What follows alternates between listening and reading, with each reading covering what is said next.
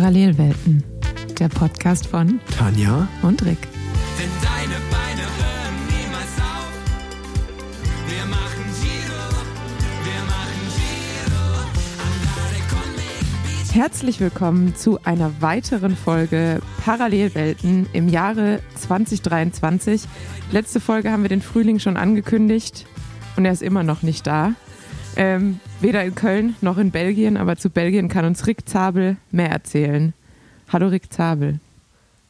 Hallo Tanja Erath. Ich freue mich, dass ich dir wieder gegenüber sitzen kann. Professorin, Doktorin und auch seit neuestem Sexpertin, wie du von der GQ Deutschland gekürt wurdest. Auch nochmal herzlichen Glückwunsch an dieser Stelle. Und ähm, ja, ich war in Belgien, nicht lange, und wir werden auch sicherlich noch ausführlich da zu sprechen kommen oder darüber sprechen ähm, in der Folge. Aber ich habe ein ganz anderes Thema mitgebracht, um zu starten, Tanja. Ich sag's dir, das ist hier, das ist hier heute wie so ein Prolog. Wir haben uns ganz kurz warm gefahren und wir sind jetzt von der Startrampe runtergefahren, weil ich habe heute was gelesen. Jetzt ist nämlich Vollgas direkt. Direkt mit der Tür ins Haus, jetzt ist Vollgas. Ich bin direkt gespannt. Sechs, direkt 600 Watt auf der Pedale und Puls 180. Ähm, als ich heute durch Cycling News und Radsport News und so durchgegangen bin und mir die Radsport-Nachrichten durchgelesen habe, las ich, dass Wout van Aert eine Welle der Kritik entgegenschwappt, weil er Christoph Laporte den Sieg überlassen hat und äh, wurde unter anderem kritisiert von Eddy Merckx, Johann Museeuw und Tom Bohn, also belgischen Legenden, dass er das später nochmal in seiner Karriere bereuen wird. Und bevor ich meine These dazu aufstelle oder meine Meinung dazu abgebe, wollte ich dich erstmal fragen, wie fandest du das am Sonntag bei Gent Wevelgem, als Wout van Aert und Christoph Laporte ein ja, wahnsinniges äh, Double, also ein Paarzeitfahren da abgezogen haben, ähm, 52 Kilometer vor dem Ziel, dem Feld entwischt, zu zweit dem Ziel entgegengefahren. Natürlich hat jeder gesehen, Wout van Aert war ganz klar der Stärkste, aber er hat seinem Teamkollegen Christoph Laporte dann doch den Sieg geschenkt. Ähm, anders als bei Strade Bianchi, wo wir noch drüber geredet haben, im Frauenrennen, als äh, die Teamkolleginnen von Team SD Works äh, es ausgesprintet haben, damals Lotte Kopecki und Demi Vollering, hat Wout van Aert seinem Teamkollegen Christoph Laporte den Sieg bei einem Klassiker, bei einem prestigeträchtigen Rennen bei Gent Wevelgem geschenkt. Deine Meinung dazu? Ja, also ähm, gut, dass du es ansprichst, dass wir eigentlich letzte Woche schon drüber gesprochen haben. Weil ich wollte auch gerade sagen, war ja im Endeffekt das Thema letzte Woche. Nicht unbedingt letzte Woche, das letzte Mal. Ähm, dass es eigentlich für mich sympathischer ist, wenn der Teamkollege mit mehr Erfolgen dem, also ich meine, Laporte ist jetzt auch kein schlechter Fahrer, das will ich damit nicht sagen, aber ähm, wenn der klare Leader äh, sozusagen dem sonstigen Helfer den Sieg überlässt, finde ich schon immer sehr sympathisch, meiner Meinung nach. Ich nämlich auch. Und ähm, ich bin auch relativ sicher, dass in der heutigen Zeit man sich an sowas, glaube ich, mehr erinnert, als wenn äh, ja, Wout van Aert jetzt einfach das Rennen auf eine andere Art und Weise gewonnen hätte. Also ich las ja heute, dass Tom Bohn und Eddie Merckx und auch Johann Museeuw Wout van Aert kritisiert haben, dass er das bereuen wird äh, auf lange Sicht, dass er jetzt eben weiterhin in Anführungsstrichen nur einmal Gent Wevelgem auf seiner Palmares stehen hat und nicht zweimal. Und ähm, da habe ich mich gefragt, Tanja, weißt du, wie oft Tom Bohn die Flandern-Rundfahrt gewonnen hat? Ich tippe jetzt einfach mal ins Blaue und sage dreimal. Dreimal ist richtig. Weißt du auch, wie oft der Paris-Roubaix gewonnen hat? Auch dreimal.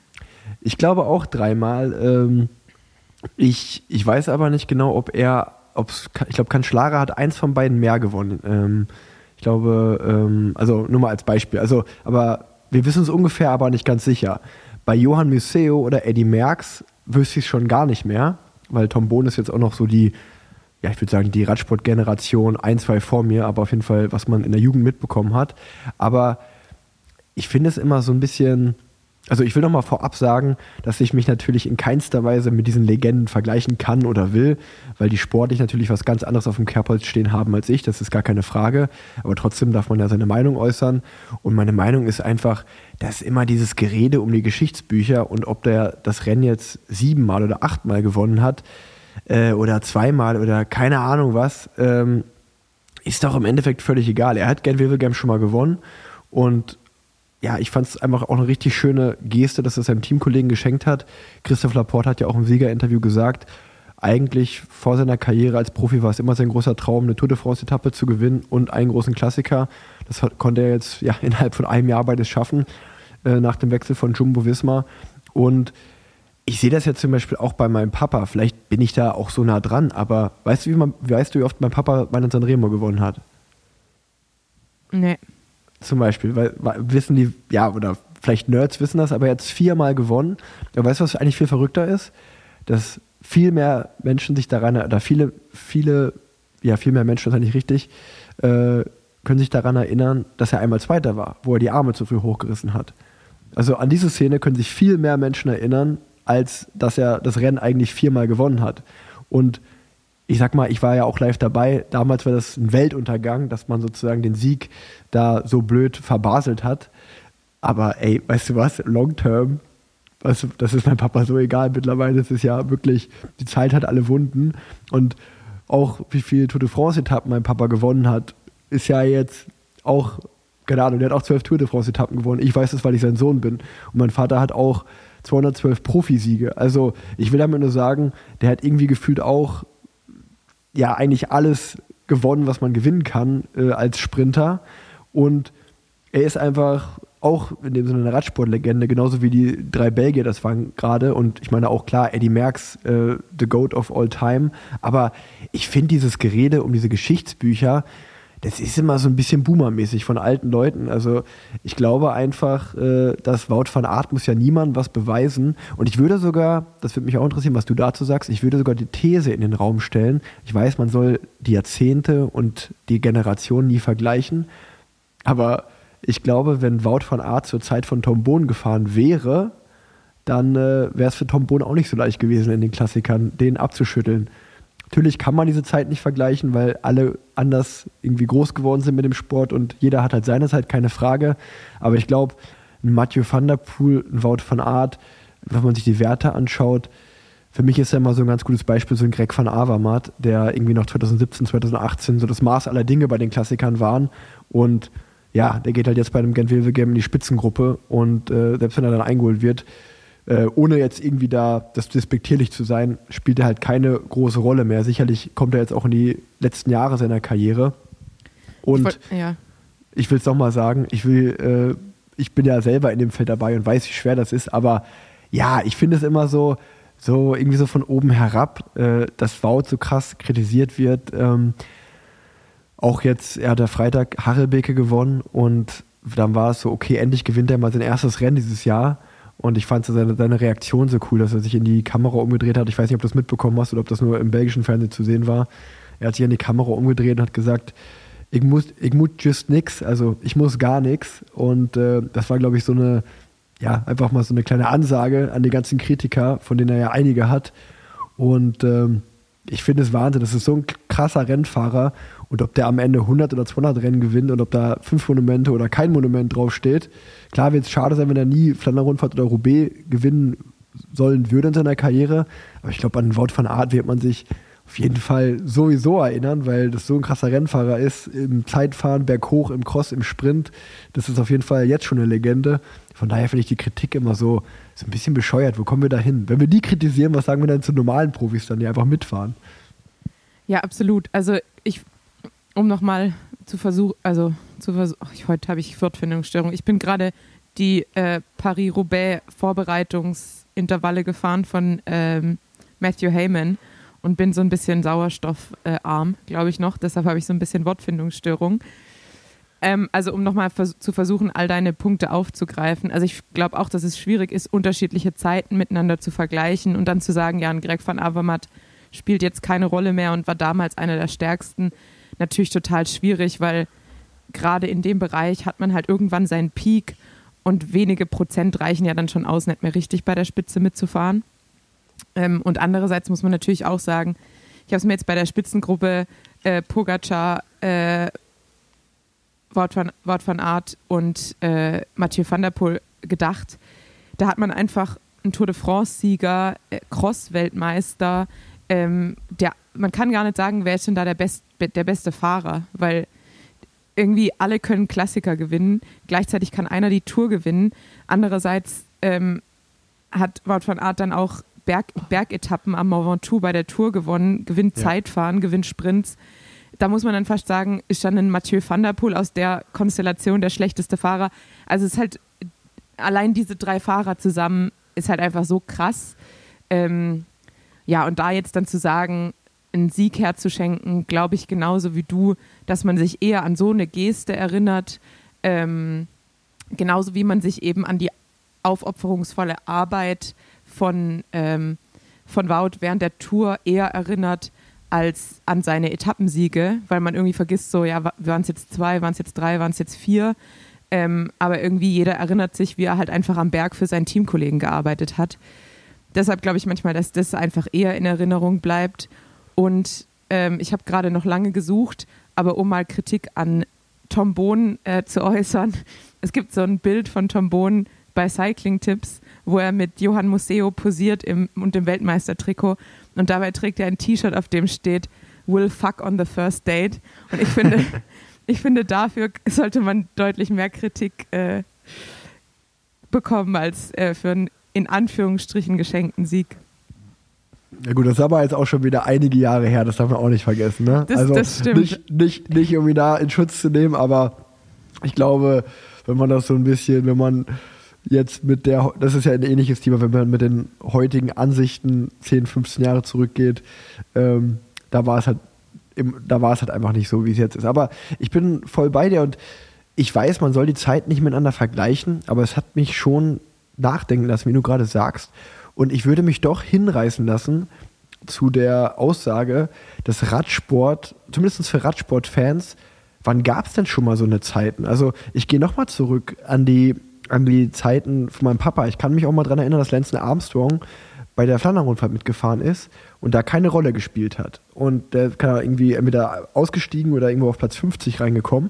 Ähm, und schon mal auch zu Zeiten von den Grand Tour-Fahrern damals, also die die Tour gefahren sind, die sind irgendwann gefühlt im März oder April in die Saison eingestiegen, haben so ein, zwei Vorbereitungsrundfahrten gemacht, sind dann die Tour gefahren und danach der Tour war eigentlich auch schon wieder die Saison zu Ende. Dann sind die maximal noch die WM gefahren, Lombardei-Rundfahrt. Und damals war es halt ganz klar, irgendwie, das ist ein Sprinter, Sprinter-Klassikerfahrer würde ich vielleicht sogar noch in einen Topf tun zusammen. Aber dann war klar, das sind Bergfahrer, die fahren Gesamtwert und das sind Zeitfahrer.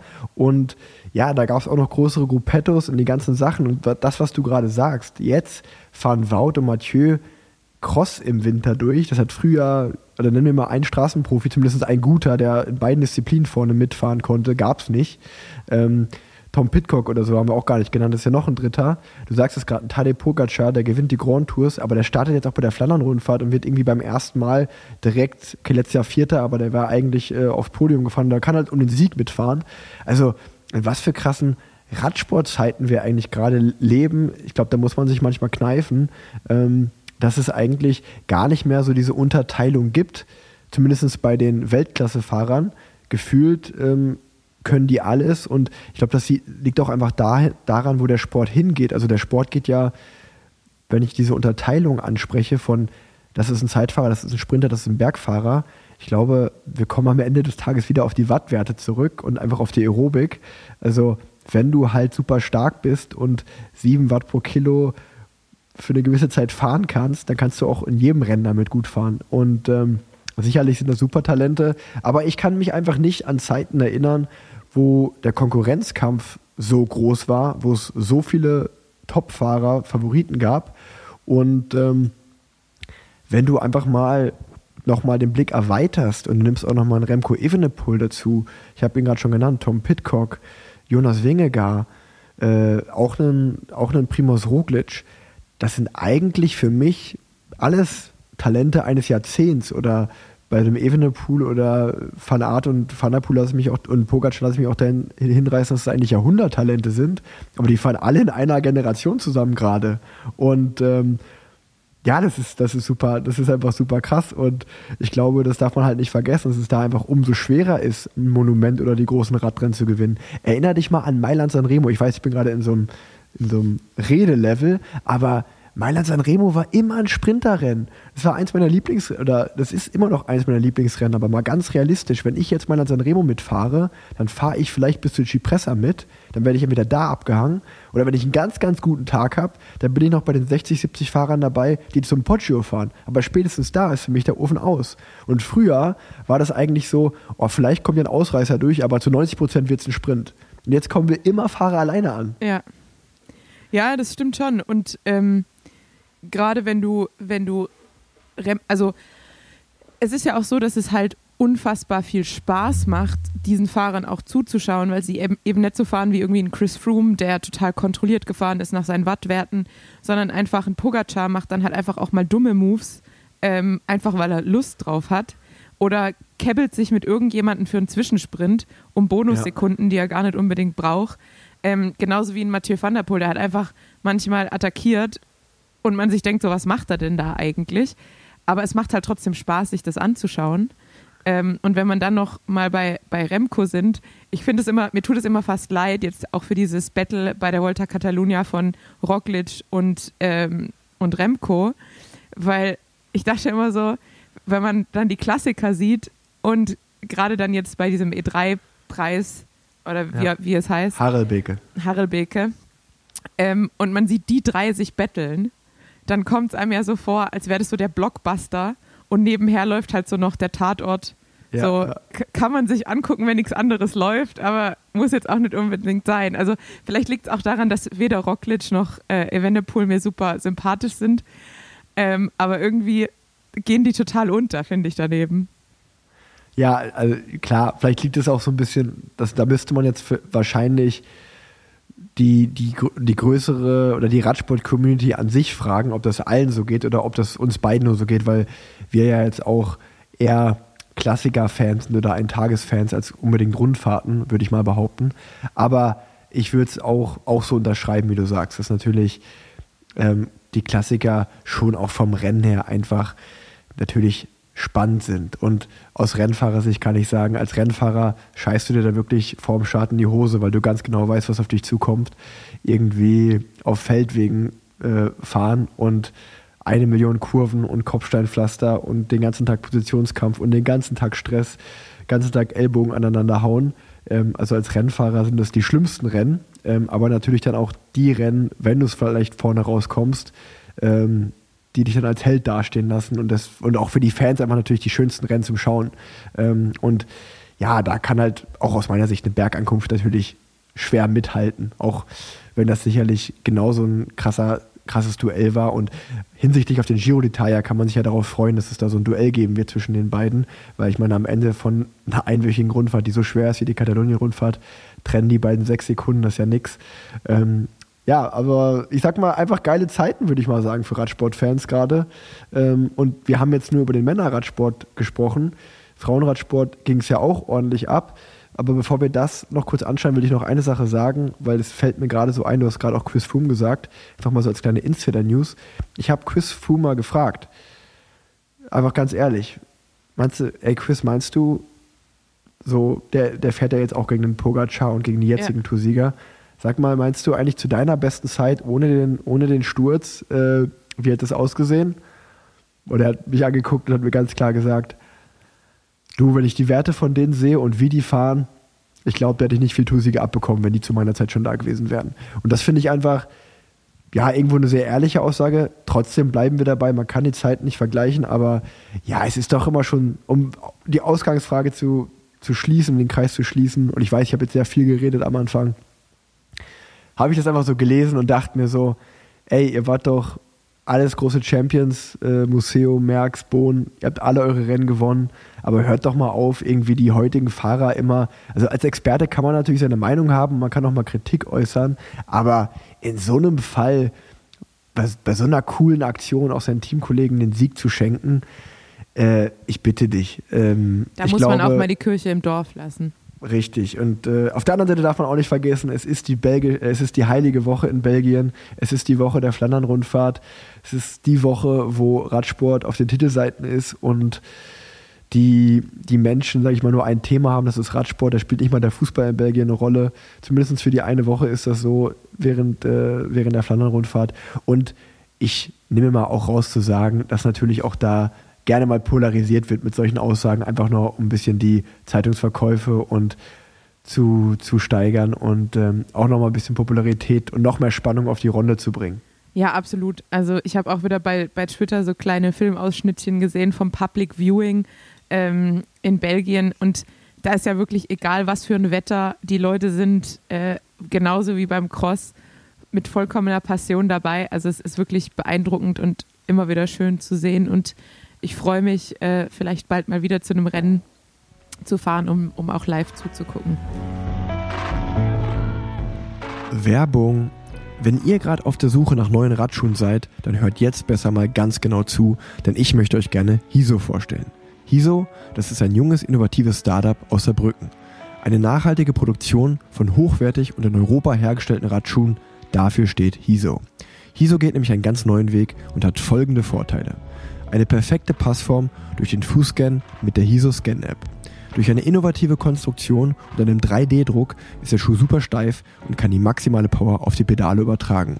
Durch den Scan wird die Gliedpositionierung exakt auf deinen Fuß abgestimmt.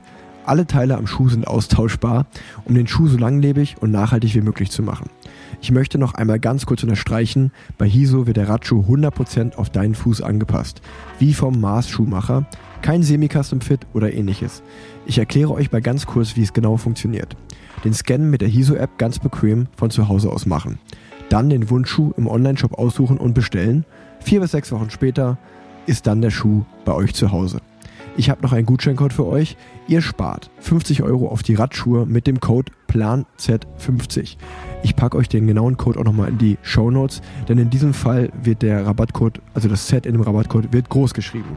Was ich euch auch in die Show Notes packe, ist einmal den Link zur Hiso Scan App und auch hiso-cycling.com. Das ist die Website. Werbung Ende.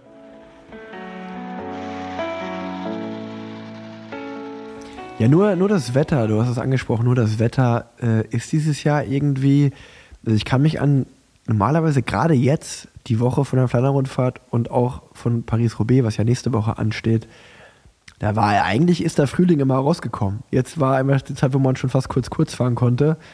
Ähm, und ja, ich bin die gent wevelgem dieses Jahr jetzt nicht gefahren, äh, krankheitsbedingt. Da können wir gleich später nochmal drüber reden. Aber am Mittwoch bin ich halt in Panne gefahren. Das waren auch 220 Kilometer im Dauerregen bei 8 Grad.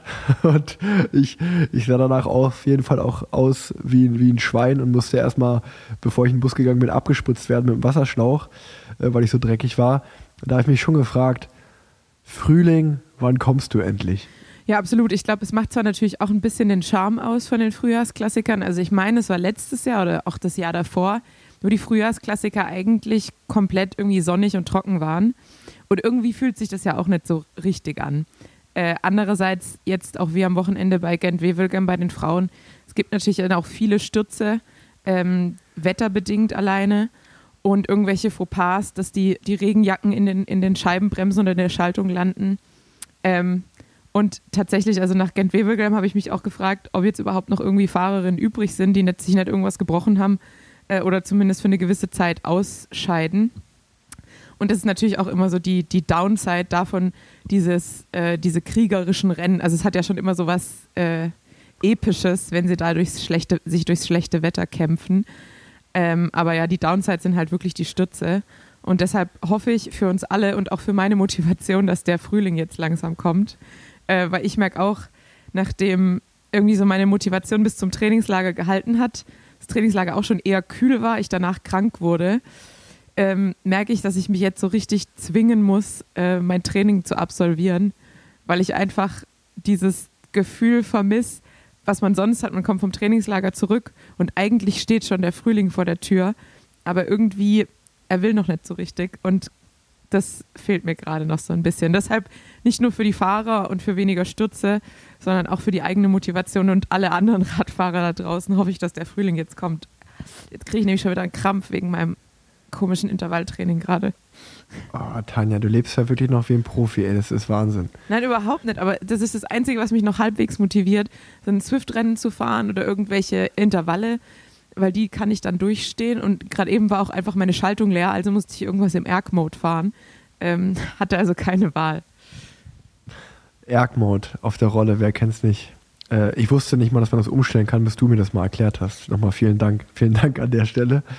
Ähm, Für, für, Ja, alle, es nicht, für alle, die es nicht wissen, ihr müsst einfach nur unten, kann man entweder Erg Mode On oder Erg Mode Off äh, wählen, wenn man den Cursor bewegt. Oder beim iPad einmal auf, die, auf, die, äh, auf den Screen tippt. Genau so sieht's aus. Du, Tanja, äh, wir haben schon die große Diskussion direkt am Anfang mal, äh, ja, was heißt die große Diskussion, die habe ich angestoßen, aber die haben wir direkt am Anfang mal äh, abgetickt jetzt. Ähm, wie geht's dir denn? Wir haben uns lange nicht gehört. Ja, ich habe ja gerade schon mein Motivationsloch äh, angesprochen. Ansonsten geht es mir eigentlich gut. Ich habe mich jetzt bei der Arbeit ganz gut eingegroovt, fühle mich jetzt immer sicherer bei meinen eigenen Seelen. Und äh, von dem her kann ich mich nicht beklagen, tatsächlich. Sehr, sehr gut. Rick, wie geht's dir denn? Und bei dir? Ich, Aber war ich doch gerade dabei. Ah, ähm, Du bist zum zweiten Mal, deshalb, stimmt. Beim letzten Mal warst war ich noch einfacher Papa, jetzt bist du zweifacher Papa. ja, genau. Wer ist denn Daddy, Tanja? Wer, wie ist das Leben als, als zweifacher Papa? Anstrengend. Sehr, sehr anstrengend, aber auch, auch wunderschön. Ähm, man muss natürlich sagen, dass äh, die meiste Ehre und Respekt gebührt meiner Frau, weil alle Papa da draußen, ihr werdet es kennen, ähm, mit einem Säugling am Anfang, viel kann man nicht machen, außer vielleicht mal eine Windel wechseln oder mal kurz auf dem Arm abnehmen und den Kleinen äh, in den Schlaf wiegen. Aber ja, ich bin zum zweiten Mal Papa geworden. Wir haben es ja im letzten Podcast, glaube ich, auch besprochen kurz. Äh, Ich hatte eine kleine Wettkampfpause. Mein letztes Rennen war Grand Prix Samin, vor der, äh, bevor ich dann in die Babypause gegangen bin. Habe dementsprechend auch wie ein echter Flandrien äh, hier in Köln trainiert, bei, bei ja auch miesem Wetter. Habe aber eigentlich mein Training ganz gut hinbekommen, gut durchgezogen. Ähm, der Kleine kam eine Woche später als geplant. Somit ähm, ja, war auch die Baby-Rennpause etwas länger als geplant, aber danke da auch nochmal an mein Team, dass da vollstes Verständnis dafür da war. Und ähm, ja, dann ist der Kleine gekommen.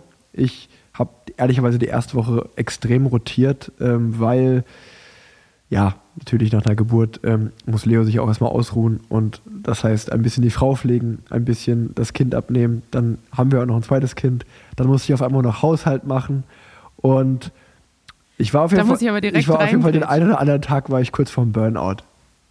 Da muss ich aber direkt gleich kurz reingrätschen. Ich glaube, war es der erste oder der zweite Tag, den Leo vom Krankenhaus zurück war und direkt war Rick Zabel abends beim Besenwagen Live-Podcast. Nee, nee, nee, das Und- war der, das war der, das war schon länger. Das war, Nein. warte, nee, wann war der? Fall. Freitagabend war der, ne? Mit, nee, stimmt. Mittwoch kam, ja, das war die dritte Nacht. Ja, gut. Also- aber ey, erstmal erstmal äh, liebe Grüße an die Besenwagen-Jungs und Annie Schleck und vielen Dank für die Einladung, dass wir da äh, zu Gast sein durften. Es war eine schöne Erfahrung, in Köln beim Besenwagen Live Podcast dabei zu sein und uns das anzuschauen. Und ähm, ja, für mich war das das erste Mal, wie du gerade sagst, äh, Ausgang wieder. Aber es ist auch bei dem einen Abend seitdem geblieben. Und ähm, ja, man ruft sich jetzt langsam so ein, sag ich mal. Ähm, es ist auf jeden Fall deutlich mehr Plan, weil bei einem Kind kann halt ein Elternteil immer noch das abnehmen und dann ist das zweite zumindest frei. Das ist jetzt bei zwei Kindern ein bisschen schwieriger, aber zum Glück haben wir ja sehr coole Großeltern, die uns viel abnehmen und ähm, auch viele Freunde, die immer Hilfe anbieten. Also klar, jetzt ganz am Anfang ist noch ein bisschen schwierig, aber wir, wir grooven uns da ein und ähm, ich glaube, viel interessanter ist ja für die ZuhörerInnen hier, dass äh, ich dann auch endlich mal wieder Rennen gefahren bin. Ich habe es gerade schon angeschrieben äh, oder an, ja, an- angesprochen. Ähm, De Panne war mein erstes Rennen. Ähm, das war am Mittwoch, letzte Woche Mittwoch. Und ähm, das lief auch gut. Also eigentlich habe ich ja mit Grand Prix Sami mit einer guten Leistung und war happy mit dem Rennen. Ähm, bin ich in die Pause gegangen und eigentlich bin ich auch so aus der Pause wieder rausgekommen. Platz 28 bei der Panne hört sich jetzt nicht wahnsinnig besonders gut an, aber wer sich das Rennen angeschaut hat, äh, Sturm, Regen, ich glaube von 160 Startern sind auf jeden Fall über die Hälfte nicht ins Ziel gekommen.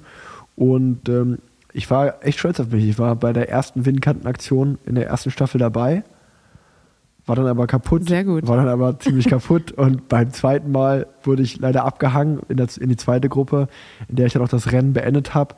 Aber war, wie ich gerade gesagt habe, äh, eigentlich voll happy mit der Leistung und auch mit dem Rennen, gerade wie die Wochen davor lief. Und ja, ohne, ohne viel Rennen gefahren zu sein, war ich happy damit und bin de dementsprechend auch sehr motiviert zum Gent Wevelgem angereist. Ähm, wir haben jetzt gerade schon oft und viel darüber gesprochen. Das Rennen, wo Wout von Art dem Christoph Laporte den Sieg geschenkt hat.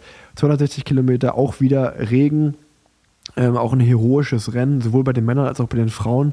Und so gern, trotz des Wetters, wie ich da gefahren wäre, bin ich leider die Nacht davor krank geworden. Man hört es vielleicht auch jetzt noch ein bisschen, ich bin immer noch ein bisschen verschnupft, Ja. aber ja, ich bin einfach nachts wach geworden, zwei, drei Uhr nachts, habe schon gemerkt, irgendwie brutale Kopfschmerzen, dann kam Fieber noch dazu.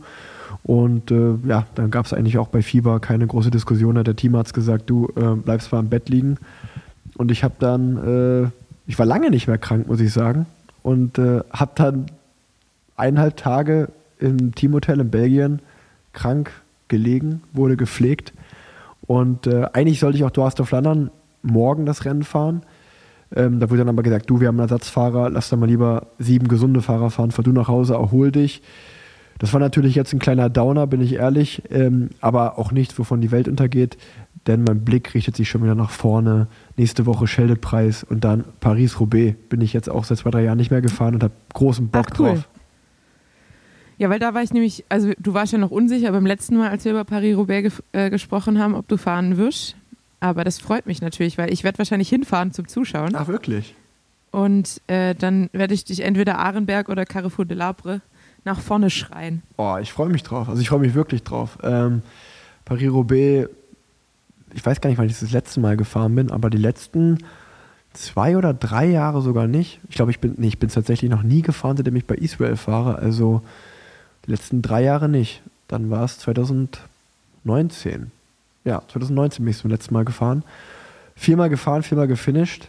Äh, der Druck ist groß, dass die Serie nicht reißt, aber wir, Ja. wir wollen ja nicht ans hintere Ende vom Feld denken, sondern lieber nach vorne. Ähm, ja, ich habe richtig Bock drauf. Ich hatte jetzt nicht viele Was- Rennen, aber ich freue mich sehr ihr- drauf. Was fahrt ihr denn nochmal für, äh, für Mäntel? Maxis. Maxis? Ja. Okay. Wieso? Warum Ich- lachst du so? Ich lasse es jetzt einfach nur, ich, nee, ich lasse es jetzt einfach nur mal so stehen. Was lachst du denn so blöd? Wir fahren Ich, Maxis. nee, ich sag, ja, Maxis. Wir fahren Maxis. Okay, ähm, was, was fahrt ihr denn da dann? 30, 32, was fahrt ihr denn da? Da fragst du den völlig Falschen. Ich fahre das, was mein Mechaniker mir hinstellt und das fahre ich dann in diesem Rennen. Weißt du? Ja, das war wirklich, äh, es war, okay, ich, ich nehme es zurück, es war eine dumme Frage. Weißt du, ich maxi weißt, weißt, was ich maximal noch mache? Ich mache maximal beim Recon, spreche ich mal so mit Sepp van Marke, der Spezialist ist, und ich frage den einfach mal so durch die Blume so, Sepp, was denkst du, was für Sonntag das richtige Setup ist? Und dann werde ich mir einfach genau zuhören, was er sagt und werde das eins zu eins kopieren. Das, das werde ich, Okay. das werde ich, das werde ich höchstwahrscheinlich machen. Dadurch, dass Alex Dowsett nicht mehr im Team ist, bei dem ich das bis dato gemacht habe, äh, das war nämlich mal das Beste. Bei Alex wusste ich immer genau, wir wiegen ungefähr gleich viel. Und der wusste immer, dass von zumindest teammäßig, was das schnellste und das beste Setup ist. Also konnte ich immer, wenn, also ihr müsst euch das vorstellen, in WhatsApp-Gruppen, fragen die Mechaniker, die Fahrer dann immer, was für Laufradhöhe wollt ihr fahren, was für einen Reifen wollt ihr fahren. Ähm, ja, Rahmen ist klar. Was für ein Druck. Was für einen Luftdruck wollt ihr fahren? Und dann hat Alex das reingefügt und dann habe ich reingeschrieben, same as Alex. Same as Alex. Einfach immer. Ähm, und bin immer gut damit gefahren, weißt du? Du müsst nur wissen, wie. Ja, ja, das stimmt, das stimmt. Ähm, ich glaube, andere Fahrerinnen haben das eher mit mir gemacht. So. Also vor allem bei Paris-Roubaix. Ich glaube, da habe ich immer sehr viel getestet und äh, gerade mit dem Luftdruck. Und dann wurde ich von anderen kopiert. Eher. Also ich bin da eher der Alex Dowsett in der Konstellation. Ja. Äh, aber was ich noch sagen wollte, ähm, wenn wir noch über die Folge vom letzten Mal gesprochen haben, hatten wir auch über Kristen Faulkner und über Strade Bianca Oh, gesprochen. genau, habe ich mir auch aufgeschrieben, das Thema. ähm, nachträglich wurde sie disqualifiziert von der UCI, weil sie ähm, diesen Blutzuckersensor getragen hat von, oh Gott, wie Äh, heißt es denn? Homo sapiens oder so? Super Sapiens. So. Super. ähm, So können wir die Folge nennen. Homo sapiens. Homo sapiens. Homo sapiens oder Super sapiens. Ähm, Ah. genau, und weil sie nicht nur ein Homo sapiens, sondern ein Super sapiens war und das nicht erlaubt ist, nach UCI-Regularien wurde sie disqualifiziert. Irgendwie ähm, verständlich, weil eben Regularien, okay.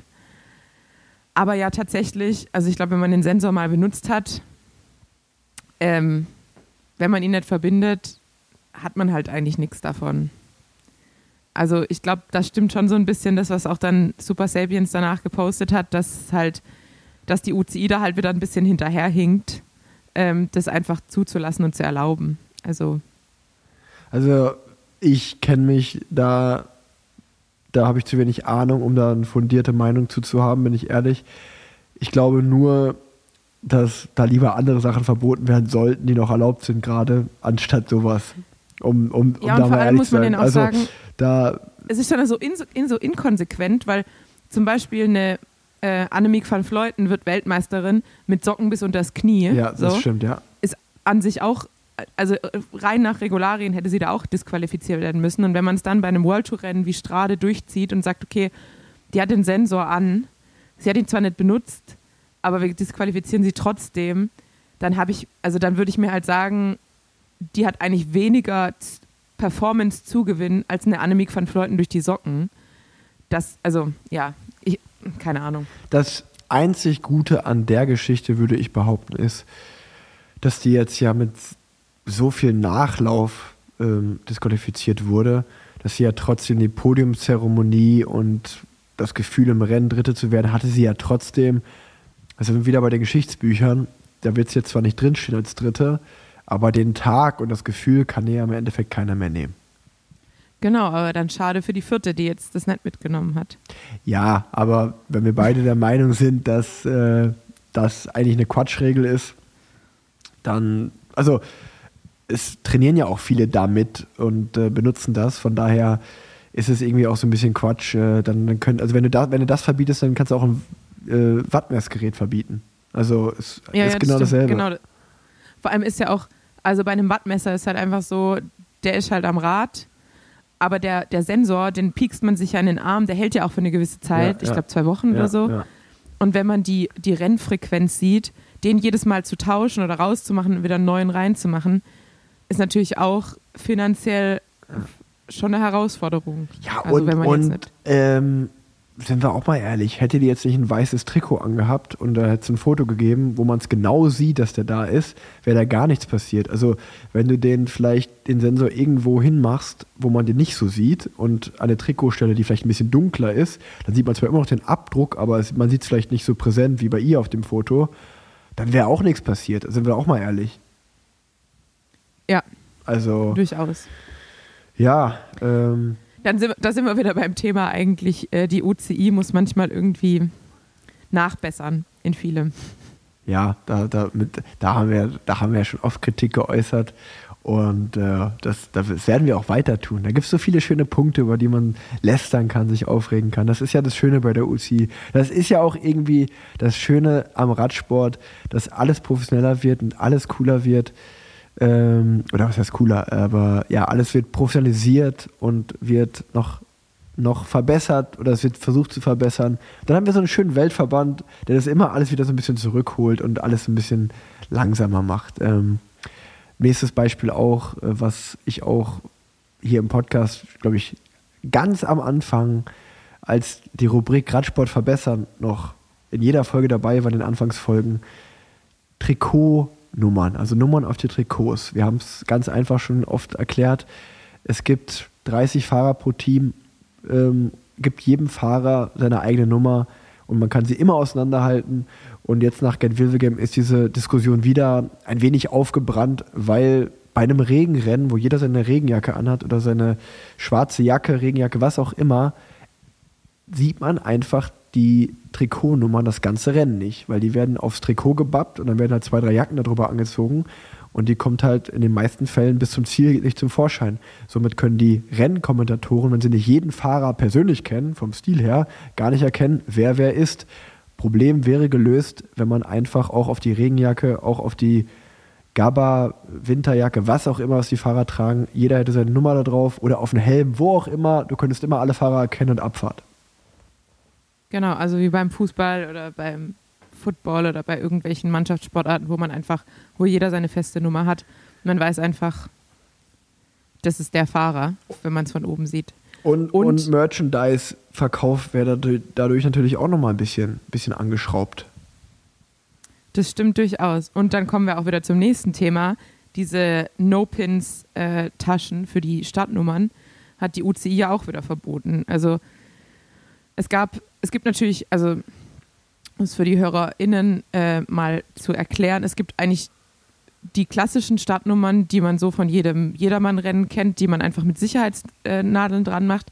Dann gibt es die Klebenummern, die sind jetzt bei den Männerrennen, glaube ich, weiter verbreitet, aber bei den meisten Klassikern gibt es auch ganz normale ähm, mit, mit, äh, für, für Sicherheitsnadeln. Und äh, dann hat halt, ich glaube, mittlerweile haben eigentlich die meisten, ähm, die meisten Her Hersteller von Radkleidung ähm, so integrierte Taschen, wo man einfach die Nummer reinschieben kann. Das heißt, man muss sich nicht das Trikot mit Sicherheitsnadeln kaputt machen. Ähm, es ist eine saubere Sache, es ist aerodynamischer, einfach raus, einfach rein, wunderbar. Aber weil man es ein bisschen schlechter sieht, sagt die UCI, dürfen wir nicht. Ja, ähm, aber ich meine, irgendwo gelesen zu haben, dass entweder ab nächster Saison oder ab 2025 einheitliche Trikottaschensysteme äh, vorgegeben werden von der UCI oder, glaube ich, sogar dieses Nummernsystem endlich eingeführt werden soll. Also die sind da auf jeden Fall dran, ähm, wenn, ich, Okay. wenn ich mich richtig zurückerinnere. Du, Tanja, ähm, wir haben jetzt schon über ja, die Klassiker der letzten Woche geredet, ähm, oder zumindest hauptsächlich um Gent-Wevelgem. Wir haben noch gar nicht über die Frauenedition geredet, ähm, was denn da so in Erinnerung geblieben ist. Das ist vor allen Dingen bei mir das starke Solo von Marlin Reusser. Ja, Und absolut. Es war Solo-Wochenende. Natürlich, also äh, durch die Bank eigentlich. Auch bei den äh, lokaleren Rennen hier in Deutschland gab es viele Solo-Siege. Ähm, und Marlene Reusser bei Gent Wevelgem auch Solo gewonnen. Äh, und zwar in, in beeindruckender Manier. Natürlich auch ja, eine der besten Zeitfahrerinnen, die es gibt im Frauenpeloton. Und äh, die sitzt auch einfach so gut auf dem, auf dem normalen Straßenrad, äh, was man ja sich eindrücklich für mehrere Kilometer anschauen konnte. Ähm, ja, also beeindruckende Performance und wieder äh, SD-Works ganz, ganz vorne.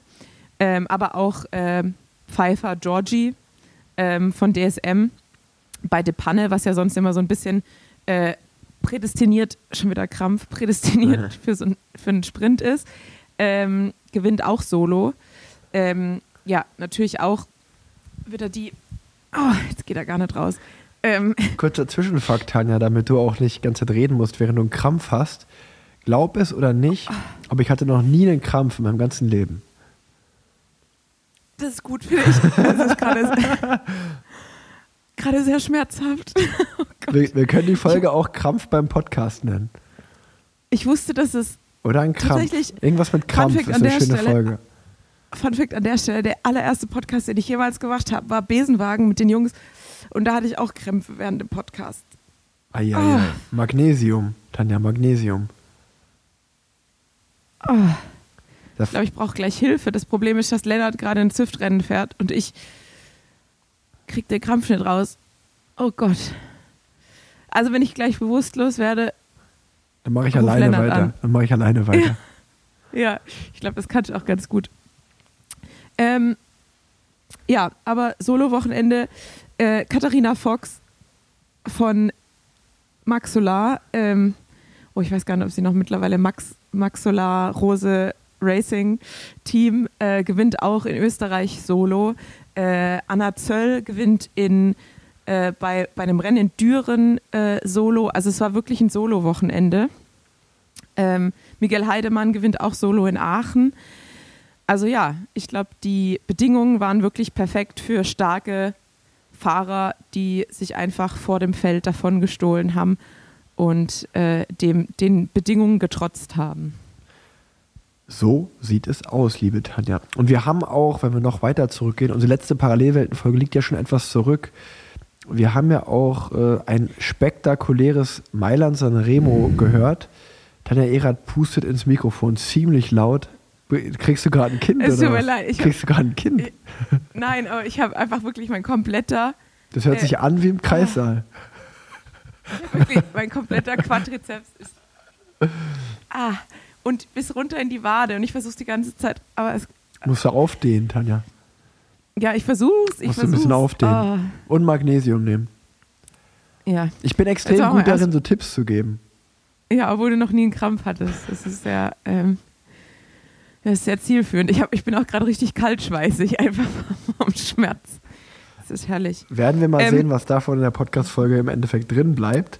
Aber Ja. auf jeden Fall, ähm, ja, wollte ich gerade sagen, wir haben auch ein herrliches Mailand Sanremo dieses Jahr erlebt mit auch einem spektakulären Finale. Und die Klassikersaison geht gerade richtig los.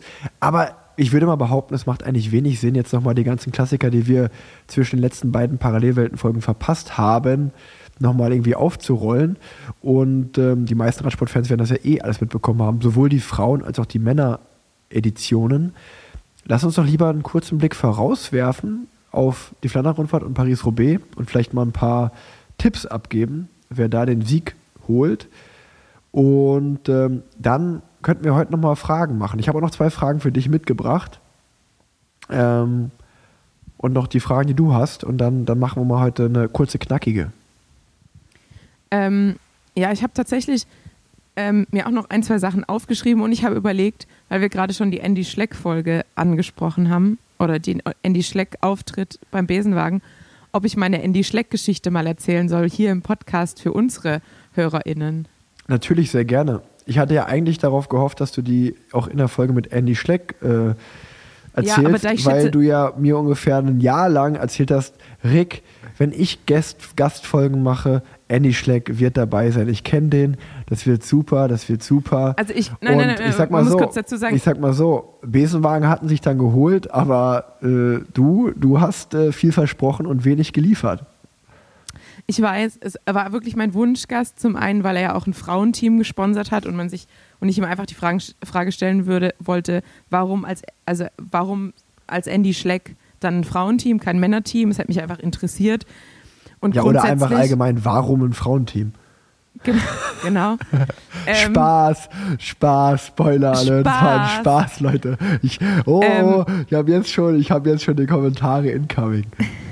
Ähm, nee, und das Ding ist ja auch, dass ich diese Leopard-Connection ja über Lennart habe. Und da dachte, ähm, weil da immer noch so ein paar Leute verbandelt sind, die eben auch bei Leopard waren, als Andy Schleck bei Leopard war, dass ich ihn darüber kriegen könnte und ihm dann diese Geschichte, die ich jetzt gleich zum Besten geben werde, im Podcast erzählen kann. Aber das kann ich ja immer noch machen, weil ich davon ausgehe, dass Andy Schleck nicht regelmäßig unseren Podcast hört. Ja, dann leg los. Naja, also, es war, glaube ich, 2011 ähm, und ich hatte eine Freundin in Luxemburg, die wir besucht haben. Äh, es war kurz nach der Tour und ähm, ich war großer Andy Schleck-Fan damals, äh, auch heute noch.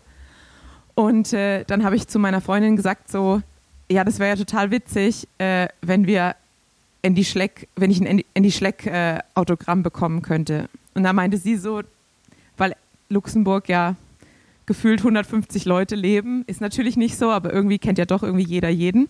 Meinte sie, ach ja, mein, mein Bruder studiert Sport und einer seiner Kommilitonen fährt regelmäßig Rad mit Andy Schleck. Ich fragte mal, wo der wohnt. Dann sind wir zu Andy Schleck nach Hause gefahren, haben geklingelt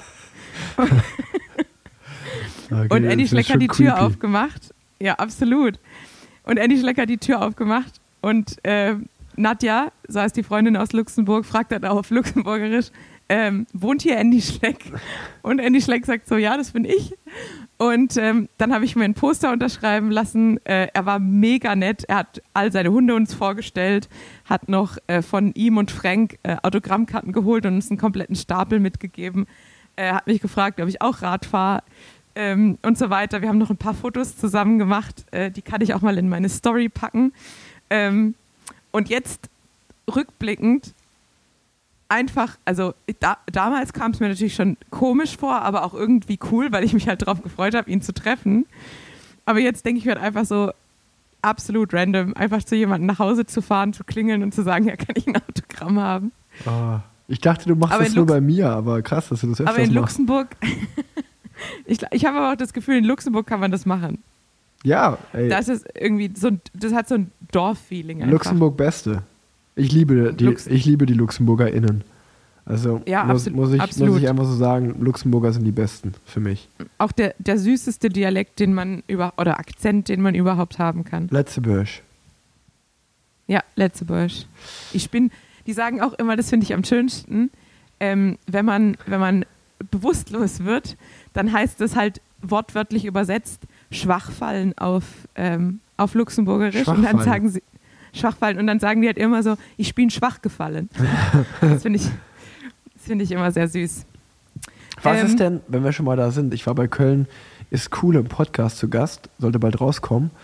Ähm, was ist denn dein Lieblings-Kölsch-Wort?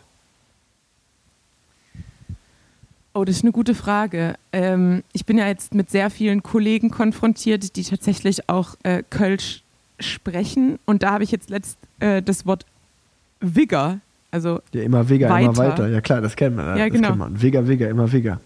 weil wenn unsere Patienten nicht wach werden wollen, dann sagen manche von den Kollegen immer so, wir müssen Wigger machen. Und dann habe ich halt beim ersten Mal so gefragt, "Wi- was ist ein Wigger? Ähm, das finde ich eigentlich ganz, ganz süß. Ja. Aber ich, kann, ich muss sagen, ich kann jetzt nicht spontan sagen, was mein Lieblingswort ist, weil es gibt bestimmt ein Wort, das ich, das ich schöner finde als, als Wigger. Ich habe im Köln schön cool Podcast gesagt, Klüngelköpf. Also so einfach so ein Klüngelköpf sein, weil mir nichts anderes eingefallen ist so richtig. Ich würde es aber revidieren und würde sagen, ähm, Parapluie finde ich das schönste Wort. Parapluie, Ja. aber ist doch an sich nur französisch, Ja, oder? aber es ist- ist auch Kölsch. Parapluie sagt man auch auf Kölsch zum Regenschirm. Und äh, Plümo finde ich auch schön. Plümo. ja, Plümosch, das stimmt auch. Das ist ein schönes Wort. Ja, ähm, so viel zum Kölsch-Exkurs. Lass uns doch nochmal auf unsere Flandern-Rundfahrt und Paris-Roubaix-SiegerInnen gehen. Ich sag, die Runde bei den Frauen gewinnt Lotte Kopecki. Hast, hast du dir denn überhaupt die Stadtliste angeschaut? Nee. Ja, weil ich, das, das ist nämlich, ist ja Warum? schön, wenn du die, wenn du deine Favoriten, weil ich hätte auch Lotte Kopecki gesagt. Ja, warum soll die denn Ähm, Flandern-Rundfahrt nicht fahren? Ich gehe auch davon aus, dass sie es fährt, Ja, aber du, ist ja Quatsch. du, du weißt, du weißt ja nie. Ja, ich sag bei den Frauen Lotte Kopecki und bei den Männern äh, gehe ich mit dem Vorjahressieger Mathieu van der Poel wird's wieder machen. Nach dem Sanremo und ja, Pogacar wird wieder alles auseinanderfahren wollen, wird es dann aber wieder auf der letzten Rille nicht schaffen, die abzuhängen, wird dann halt im Sprint leider geschlagen. Ähm, deswegen Van der Poel gewinnt, aber Pogacar ist auf dem Podium. Ich sag Ähm, selbe Podium wie Harelbeke. Van Aert, Van der Poel und Pogacar, die sind einfach auf einem anderen Level. Ich muss jetzt was anderes sagen. Ähm, deshalb Aber hättest du das sonst auch gesagt? Mm, wahrscheinlich, aber ich sag, dass äh, Pogacars Attacke diesmal sitzt und dass er gewinnt. Das wäre wär, wär, wär eigentlich geiler, muss ich sagen. Ich habe jetzt natürlich so einen richtigen Favoriten-Tipp rausgehauen, ehrlicherweise. Aber Also ich muss sagen, Pogacar ist jetzt auch kein, ist Ja, jetzt auch kein. Dark Horse. Aber, aber bei Paris-Roubaix sage ich jetzt einfach mal, Filippo Ganna macht's. Ganna, Ganna, Ja? Ganna macht's, sage ich. Also ich glaube, Ja, die Chancen, ah, Der ist auch schon gut drauf, ah gell? schwierig, schwierig, glaube ich, wegen, ja, aber ich sag, der macht's irgendwie. Also wäre wär irgendwie auch ein cooler Sieger. Ja, das stimmt. Ich gucke gerade, ich scroll gerade die Stadtliste, die schon veröffentlicht ist bei den Männern durch. Und wer Roubaix bei den Frauen gewinnt, nochmal mal den Reusser, sage ich. Die ist jetzt einfach in so einer Form, die fährt einfach wieder weg. Ja, aber Marlene Reusser ist an sich technisch zu schlecht. Oh, offensive finde ich. Das finde ich, das finde ich eine Aussage, die kann man Nein, so also- schwierig, finde ich. Ich, ich, sie hat sich auf jeden Fall massiv verbessert, aber ich glaube, dass Roubaix noch mal eine Nummer zu äh, noch eine Nummer drüber ist, würde ich, würde ich einfach sagen. Ähm, und an sich bisher die Roubaix-Siegerin mit Elisa Longoborghini und Lizzie Deignan ja auch total untypisch eigentlich. Ja. Also nicht unbedingt Fahrerin, auf die man gesetzt hätte, würde ich sagen. Ich habe zweimal viel Deshalb Geld gewonnen damals. Das, deshalb müsste man ja eigentlich auf eine ganz andere Fahrerin setzen.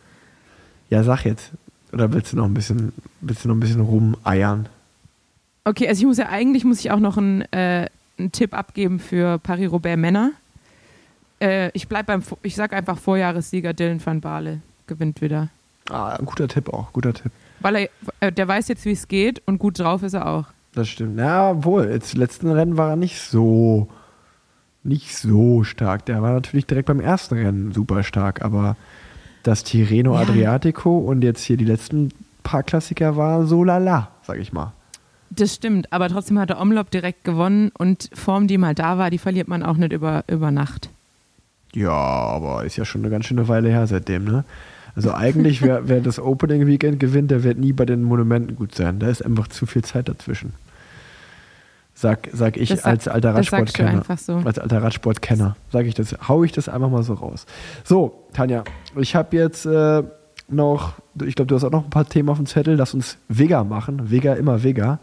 Ähm, ich habe eigentlich, ich habe gerade gesagt, ich habe noch zwei Fragen mitgebracht.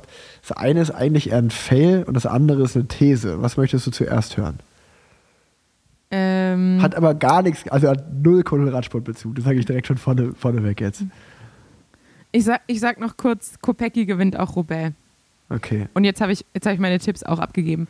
Ähm, These, die nichts mit Radsport Meine, zu tun meine hat. These ist, das ist, das ist mir klar geworden, nachdem ich jetzt uns heute mal wieder Papa geworden bin und ich eine Sendung geschaut habe, die ich sehr gerne schaue, äh, eine Familiensendung, Wer stiehlt mir die Show, lief immer sonntags 20.15 Uhr auf Pro7, zusammen mit Fritz im Arm und Oskar auf der anderen Seite und meiner Frau saßen wir zu viert da, wie eine schöne, glückliche Familie. Und da habe ich einfach zu Leo gesagt, weißt du, was eigentlich richtig krass ist? Dass Joko und Klaas für unsere Kinder sind wie Thomas Gottschalk für uns. Die werden. Nee. Ja, aber schon ähnlich. Ey, sag mal ehrlich, komm.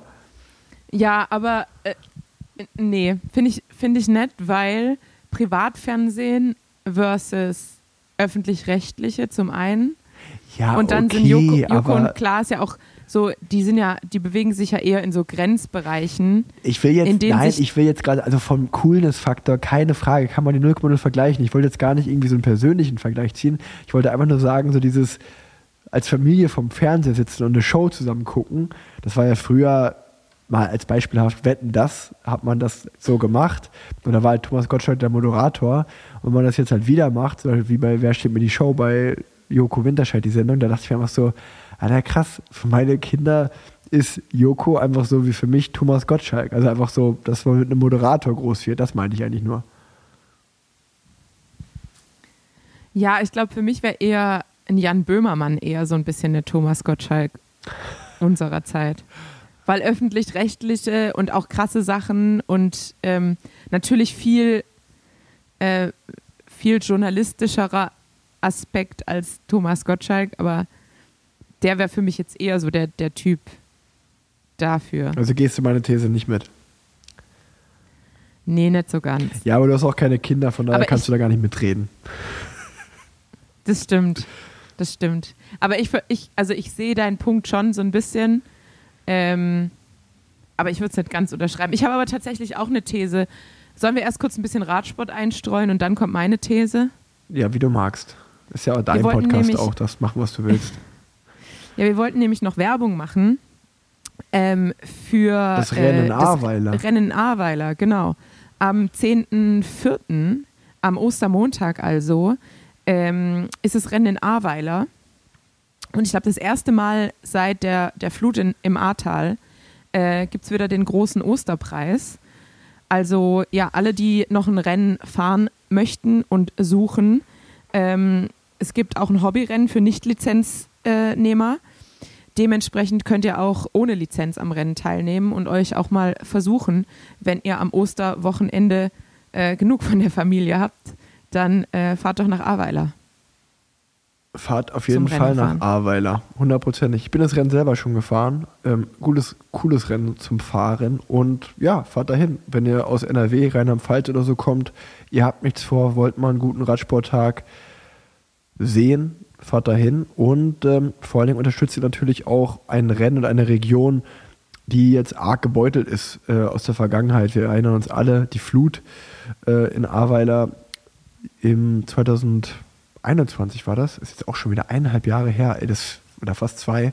Ähm, krass, aber ja, die können das erste Mal wieder ein Rennen machen, aber ehrlicherweise stand in der E-Mail auch, dass der, ja, eigentlich all, all das, was sich das Rennen erarbeitet hatte, also es gab da auch ein richtiges KT- und Profirennen und ähm, all das, was der Verein besessen hat, wurde weggespült. Dementsprechend fangen die wieder bei Null an und ähm, ja, das ist natürlich sehr schade, aber trotzdem großen Respekt, dass die es machen. Und deswegen hat das Ganze auch eine Unterstützung verdient. Absolut. Und ich werde ziemlich sicher auch da sein, weil äh, Lennart und die Team Colonia Kids auch am Start stehen und wir unser Wochenende in Roubaix dann kürzen, um rechtzeitig zum Ostermontag in Ahrweiler zu sein. Sehr gut. Sehr gut. Das heißt, äh, wir, werden uns, wir werden uns wahrscheinlich sehen, wenn ihr nach Ahrweiler kommt. Oh, geil. Einfach mal Tanja Ähm, Erath live sehen. Genau. genau. Le legendär. Ähm, und zwar, ich habe die These, dass es Sachen gibt, die eigentlich eklig sind, die man macht, obwohl man, weil man die nicht richtig durchdenkt. Und zwar hatte ich den Gedanken, Jetzt, jetzt kommt, jetzt, jetzt schießt du dich richtig ins Aus bei vielen. nee, weil ich, ich hatte Weil den Gedanken, Ich hatte, das war so komisch. Ich habe mich immer so am Po gekratzt und danach bin ich so mit der Hand in mein Gesicht und auf einmal hat jemand gesagt, das ist voll eklig und ich habe da noch nie drüber nachgedacht. Nein, folgendes. und zwar bin ich zur Arbeit gefahren und äh, war auf dem Weg zur Tür und wollte meine AirPods rausmachen.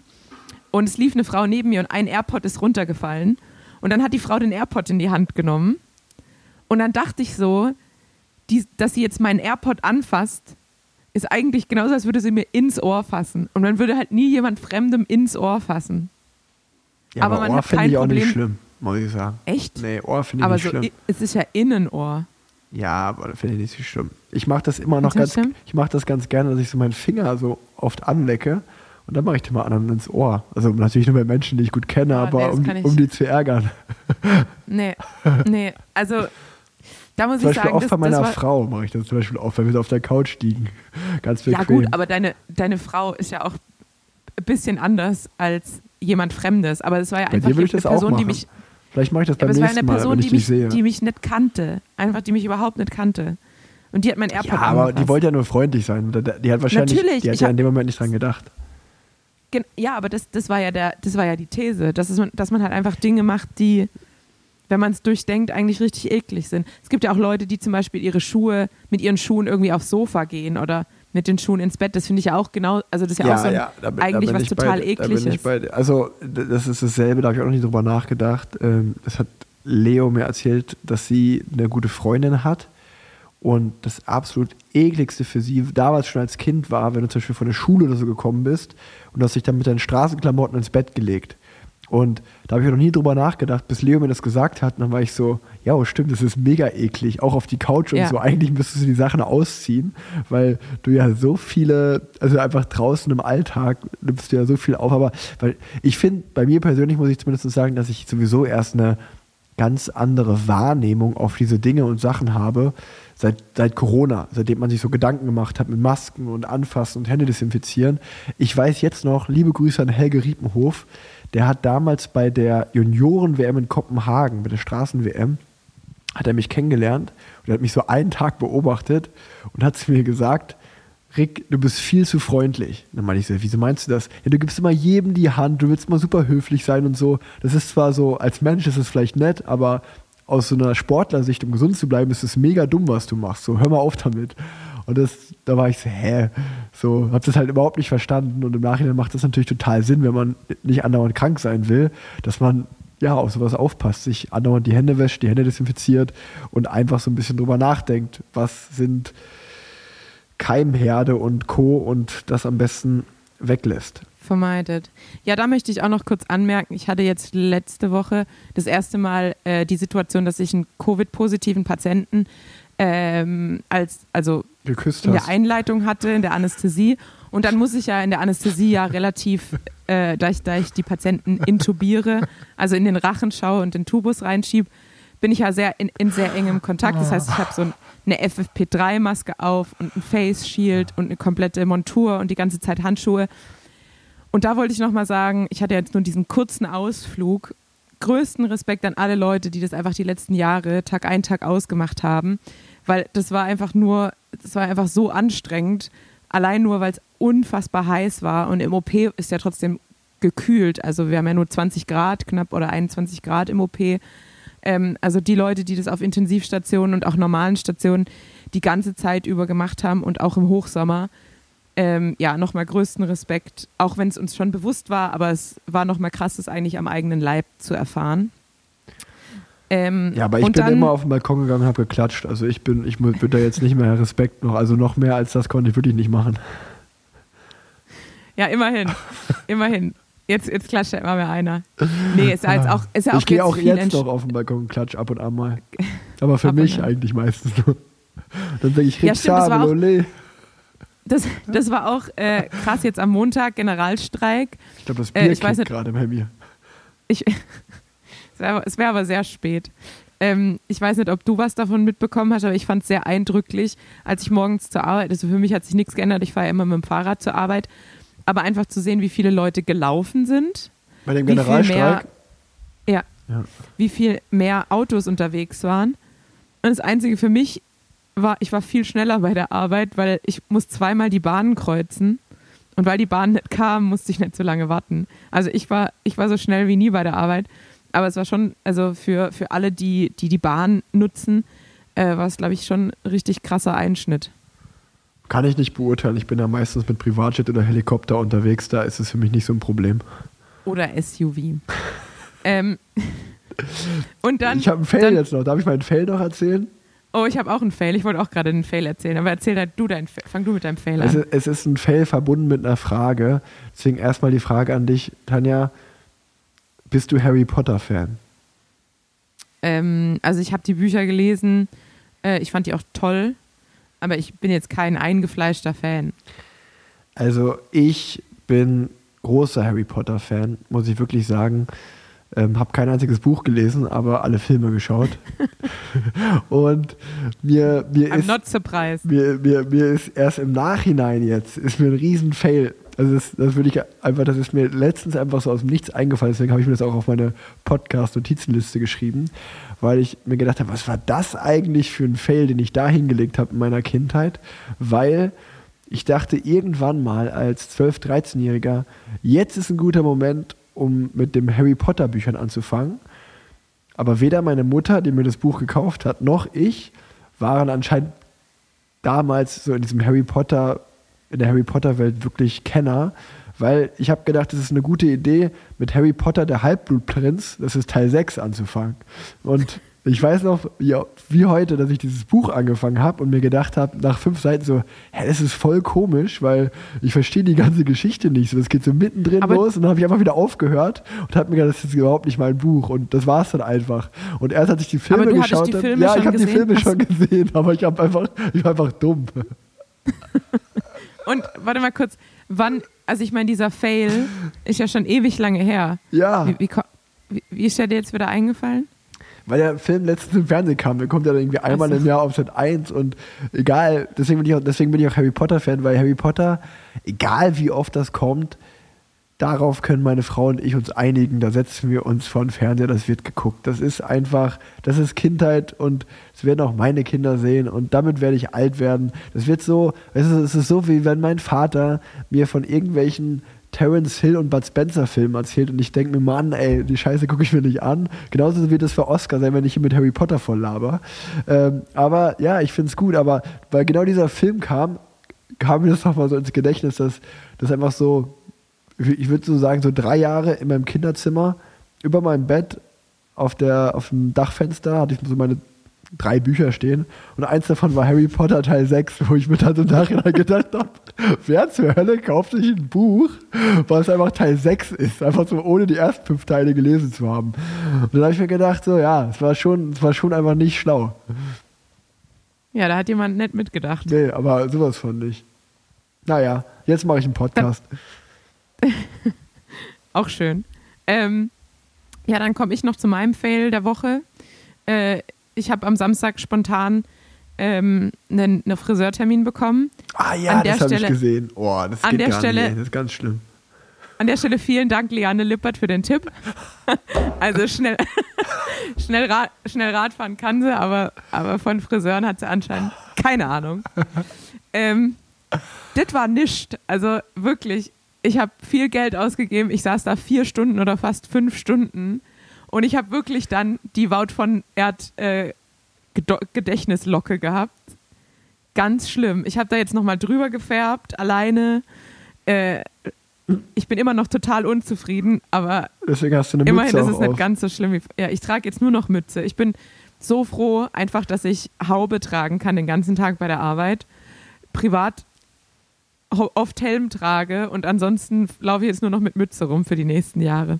Aber ich habe dir doch einen guten Friseur empfohlen, bei dem du auch warst. Also verstehe ich nicht, warum du den wieder wechselst. Ja, ich sag dir auch, was das Problem war. Dieser Friseur ist ja sehr beliebt und ich kann aber nur samstags. Ei, Ähm, ja, stimmt, und daran habe die, ich nicht Te- die, gedacht. Termine, die Termine für samstags sind halt schon irgendwie bis Juni oder sowas ausgebucht. Und dann habe ich gedacht, so ja, Liane hat mir das schon wärmstens ans Herz gelegt. Vertraue ich ihr mal? Ja, mein Vertrauen wurde zutiefst enttäuscht. Krass, weil ich schreibe dem immer so, hey, ich würde gerne zum Haarschneiden kommen. Dann sagt er, ja, komm morgen um 14 Uhr. Ja gut, aber du kannst ja auch Nee, jeden Tag. ist kompletter Quatsch. Ich habe ihm spontan. auch zweimal geschrieben und er hat einfach alles voll. Ich krieg, deswegen wachsen meine Haare auch gerade, ohne dass ich irgendwie zum Friseur gehe. Ähm, ja, auch egal einfach. Das waren tatsächlich, das war mein Fail, das waren auch alle meine Themen auf meiner Liste. Tanja, hast du da noch was draufstehen? Ja, an sich immer noch die vier Fragen, aber die verschieben wir jetzt wieder. Oder sind es vier schnelle? Oder Nee, willst ich du glaub ins. Das Bett? ja- du hast mir Das gesagt, sind ja so essentielle. Nee, ich muss noch, ich muss noch zu Abendessen tatsächlich. okay, also du willst ins Bett. Also Ja. mal, für die ZuhörerInnen, es ist jetzt 21 Uhr 21 genau. Und Tanja Genau. Erath hat zu mir gesagt, die muss spätestens um 22 Uhr im Bett liegen. Ja, aber äh, da kommt ja auch dazu, dass jetzt am Wochenende Zeitumstellung war. Und irgendwie habe ich dann seitdem nicht mehr so wirklich viel geschlafen. Und jetzt merke ich langsam, dass äh, mein Hirn schlechter funktioniert, wenn ich so wenig schlafe. Und ich jetzt mal wieder eine Nacht mit mehr als fünfeinhalb Stunden brauche. Das glaube ich dir. Ich muss auch noch den ganzen Haushalt aufräumen, die Podcast-Folge jetzt gleich hochladen und dann kann ich irgendwann ins Bett. Da machen wir doch einen Knopf dran. Machen wir, machen wir einen Knopf dran. Und ähm, ja. Ein, eine große Bitte hätte ich tatsächlich aber noch. Weil ähm, wir diesen Podcast jetzt seit 154, 155 Folgen, so irgendwie so um den Dreh, gibt es diesen Podcast schon. Übrigens gab es ja auch hier noch nie eine Pause. Also weder eine Sommerpause noch eine Weihnachtspause. Ich glaube, der längste Abstand zwischen zwei Folgen war mal zehn Tage vielleicht so um den Dreh. Also hier wird immer durchgesendet. Und Tanja und ich würden uns, ich spreche einfach mal für dich mit, würden uns sehr freuen, wenn ihr uns eine gute Bewertung da lasst. Wenn ihr bei Spotify oder bei Apple Music hört, ähm, lasst doch gerne fünf Sterne da oder was ihr für den Podcast angemessen haltet. Und lasst, schreibt auch gerne eine, eine coole Bewertung. Ich glaube, bei Spotify kann man seit neuestem auch Kommentare zur Folge schreiben. Macht es auch gerne. Wir freuen uns darüber, weil ehrlicherweise schreiben meistens nur Leute was da rein, die was me zu meckern haben. Und die ganzen glücklichen Podcast-HörerInnen, da würde ich mich freuen, wenn ihr auch mal was schreibt. Das wird uns doch gut tun, dass wir hier weiter am Ball bleiben. Obwohl man sagen muss, dass schon, also ich glaube, die schlechten Kommentare bleiben einem ja in Erinnerung, die nimmt man sich irgendwie zu Herzen. Aber grundsätzlich sind es schon mehr positive Kommentare als negative. Ja, da, das auf jeden Fall. und es sind ja diese, diese zwei Extreme, so fünf Sterne und dann ein Stern und dann halt irgendwie so ein Kommentar, wo man äh, persönlich angefeindet wird. Es sind ja schon sehr, also so krass, krasse Lager. Das stimmt leider. Jammern, bis der Arzt endlich kommt. Wenn es um Radsport geht, super. Unterhaltsamer Podcast. In der Rubrik Privilegierte White Woman Problems eher weniger. Tanja, was sagen, Zum wir zu, dem, was sagen wir zu dem Kommentar? Von, Ja, von, glaub, von Brotech. Brotag. Ja, ich habe mir, äh, ich habe mich gefragt, ob das von Bruder Tuck kommt, äh, der Brotag. Und dann habe ich mich gefragt, ob es dieser, dieser Thomas war, der dir schon geschrieben hatte. Ähm, ja, Wir blamen nicht. Wir blamen nicht. Wir sind keine Menschen, die solche Kommentare schreiben. Aber whatever, wir wollten auch gar nicht jetzt negativ den Podcast aufhören, sondern positiv. Und deswegen wollten wir einfach nur sagen, wir bleiben hier weiter für euch am Ball und wir freuen uns, wenn ihr uns eine coole Bewertung da lasst. Mehr wollte ich eigentlich gar nicht sagen. In diesem Sinne, jetzt ist es schon 21.24 Uhr. Wir müssen langsam ins Bett. Vor allen Dingen, wenn ich sage wir, meine ich dich, Tanja. Schlaf dich aus, färb die Haare und ab geht's. Vielen Dank. Mein Krampf bin ich auch los. Vielen Dank fürs Zuhören und bis zum nächsten Mal. Woll- Wollen wir die Folge Krampf im Kreissaal nennen? Warum im Kreis? Weiß ich nicht. weil, weil, also ich, das, den, Joke hast, Oder einfach- den, den Joke hast du vielleicht nicht gehört, als du so geatmet hast die ganze Zeit, habe ich gesagt, das hört sich an wie im Kreissaal gerade. Doch, das, das habe ich mit- mitge... Wir können auch einfach äh, krampfender Homo sapiens draus machen. Nee, finde ich nicht so gut, muss ich sagen. Wieso? Ich finde Krampf im Kreissaal finde ich ganz gut. Ist halt weit hergeholt. Aber ich bin ja ein Homo sapiens. Das stimmt, ich auch. Na, siehst Wir werden es sehen. Wir denken und in noch mal der, drüber und, nach. Und in der nächsten Folge werde ich euch dann ausführlich aus dem Kreissaal berichten. Jedes kleinste Detail werde ich euch äh, erzählen. Aber dafür müsst ihr auch wieder in der nächsten Folge einschalten. Das war's von mir. Ciao. Und mir. Die letzten Tschüss. Worte hat wie immer Tanja Erath. Ja, ja. Tschüss.